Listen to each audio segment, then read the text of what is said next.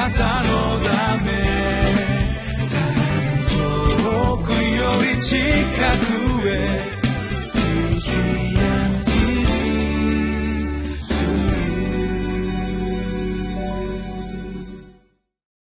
皆さんこんにちは。12月3日月曜日リビングライフの時間です。私は日本キリスト教団ベテル清水教会の井上です。御言葉は神の恵みであり祝福の源です。今日もご一緒に聖書の御言葉を黙想していきましょう。タイトルは恵みを忘れる瞬間祝福の場から遠ざかります。聖書箇所は歴代史第2 24章15節から27節です。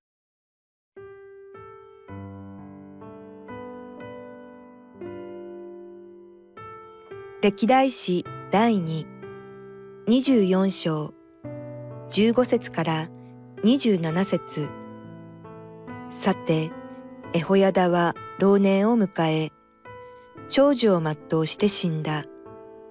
彼は死んだ時、130歳であった。人々は彼をダビデの町に王たちと一緒に葬った。彼がイスラエルにあって、神とその宮に対して良いことを行ったからである。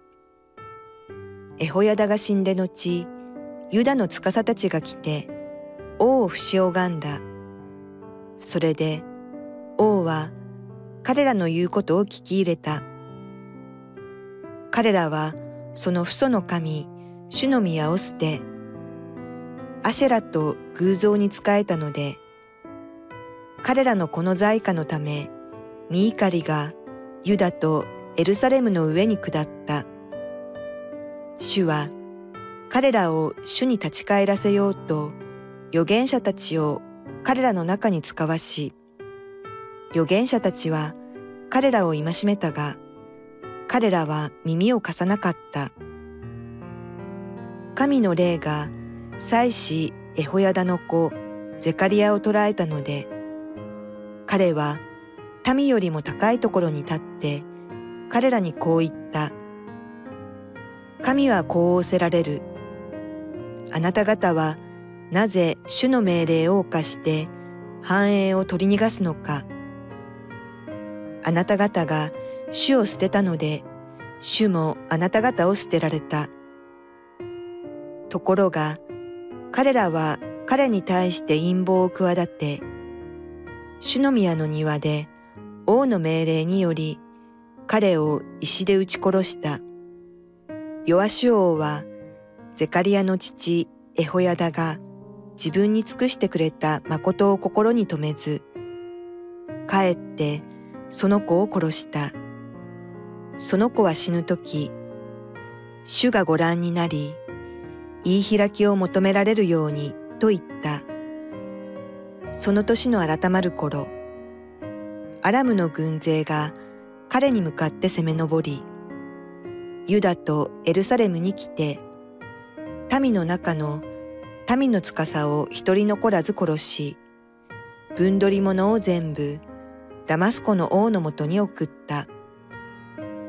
アラムの軍勢は少人数できたが、主が非常に大きな軍勢を彼らの手に渡されたからである。それはこの人々がその父祖の神、主を捨てたからである。彼らはヨアシュを裁判にかけた。彼らが重病の状態にあるヨアシュを捨てて離れていった時、彼の家来たちは、妻子エホヤダの子たちの血のために彼に謀反を企てた。彼らは病床で彼を殺し、彼が死んだので、彼をダビデの町に葬ったが、王たちの墓には葬らなかった。彼に謀反を企てたのは次の者たちである。アモンの女、シムアテの子ザバデ、モアブの女、シムリテの子エホザバデ、彼の子たちのこと、彼について述べられた多くの予言のこと、神の宮の再建のことなどは王たちの書の仲介にまさしく記されている。ついで彼の子アマツヤが代わって王となった。歴代史は南王国ユダの王の歴史が綴られています。23章24章は8代目の王ヨアシュの王の時代の話です。15節からさてエホヤダは老年を迎え長寿を全うして死んだ。彼は死んだ時130歳であった。人々は彼をダビデの町に王たちと一緒に葬った。彼がイスラエルにあって神とその宮とに対して良いことを行ったからである。エホヤダは御心にかなうダビデの道を歩む勇敢な祭司でした。彼が奮い立ち、アタルヤによる暗黒政治は終止符を打ちました。エホヤダ夫妻は、ヨアシ王にとって命の恩人であり、メンターと呼ばれる霊的アドバイザー、信仰の導き手でありました。ヨアシは40年間大いにあったのも彼の支えがあったからだと思います。エホヤダは人々から愛され尊敬されていました。彼は祭司でありながら王と同じ墓に葬られていきます。それは彼が神とその宮に対して良いことを行ったからであります。神様の御心は私たちがエホヤダのように生きることです。私たちは主から選ばれたレビ人であり祭司であります。神とその宮に対して良いことを行う。これが祭司のあるべき姿。神と教会、この世に対して良いことを行う。これがクリスチャンのあるべき姿であります。さて、エホヤドと皇太子な最後を迎えたのがヨアシュ王です。彼は初めは良かったのです。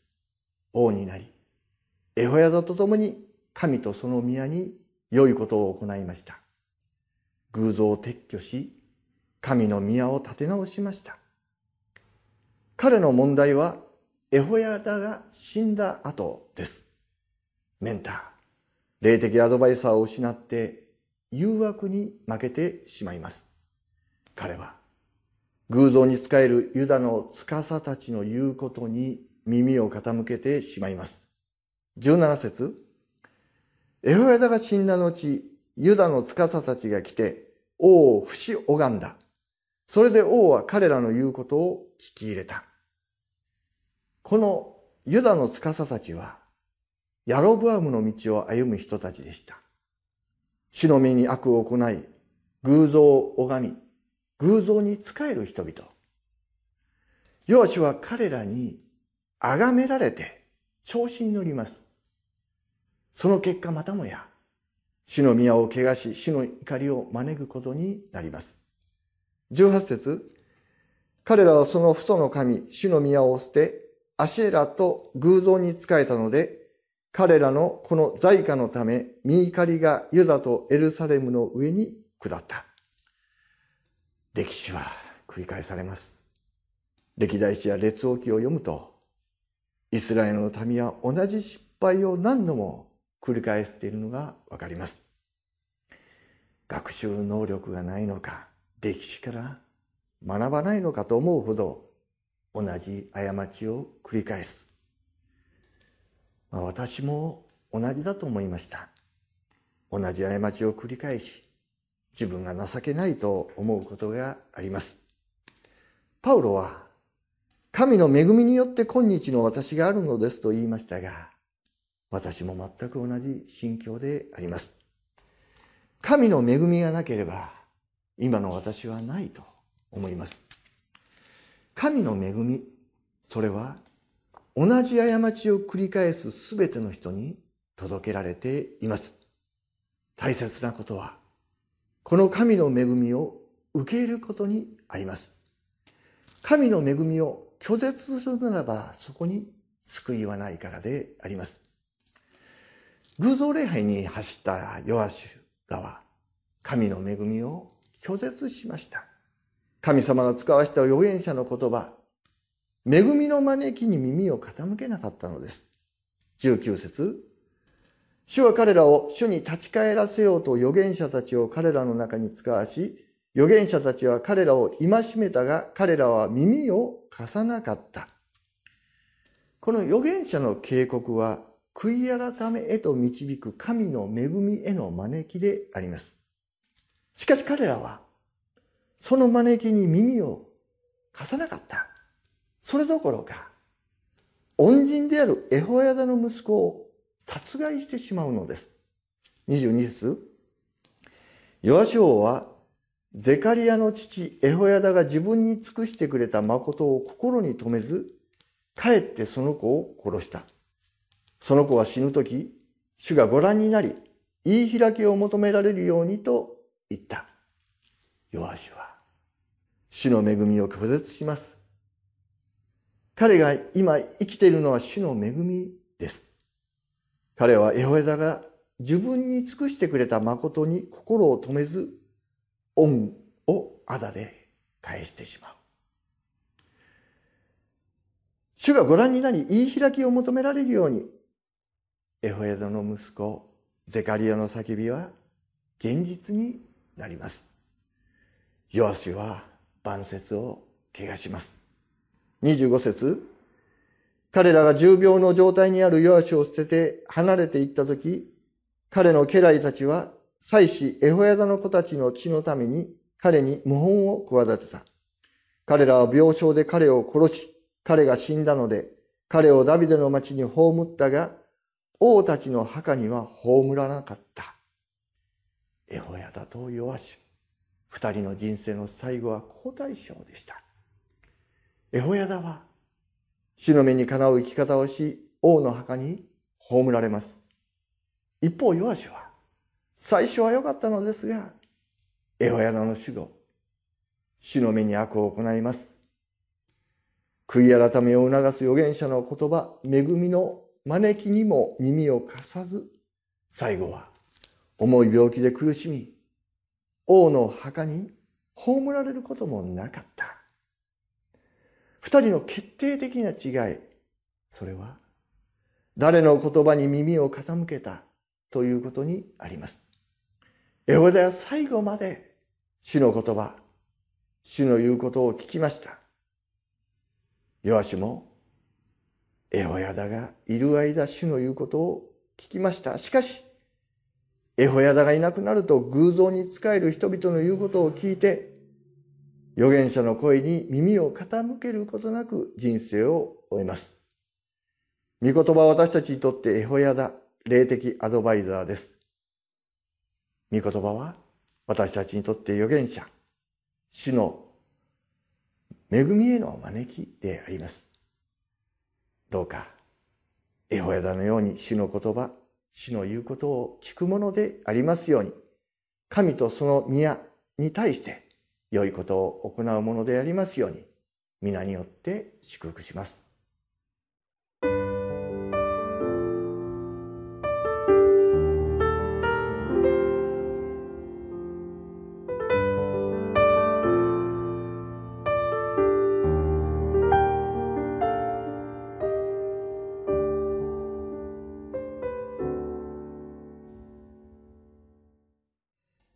ヨヤショにとってエホヤダが命の恩人であったように私たちにとってイエス・キリストは命の恩人であります。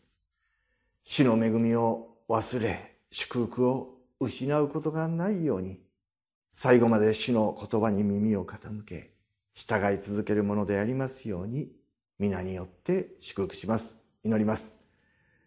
天のお父様、あなたの皆をあがめます。エホヤダとヨアシュ、二人の人生を見ながら、最後まで主に従い続けることの大切さを覚えました。どうか、あなたが私たちに与えてくださった恩に報い、感謝して歩んでいくことができますように、イエス・キリストの皆によって祈ります。アーメン。あなたのためより近くへ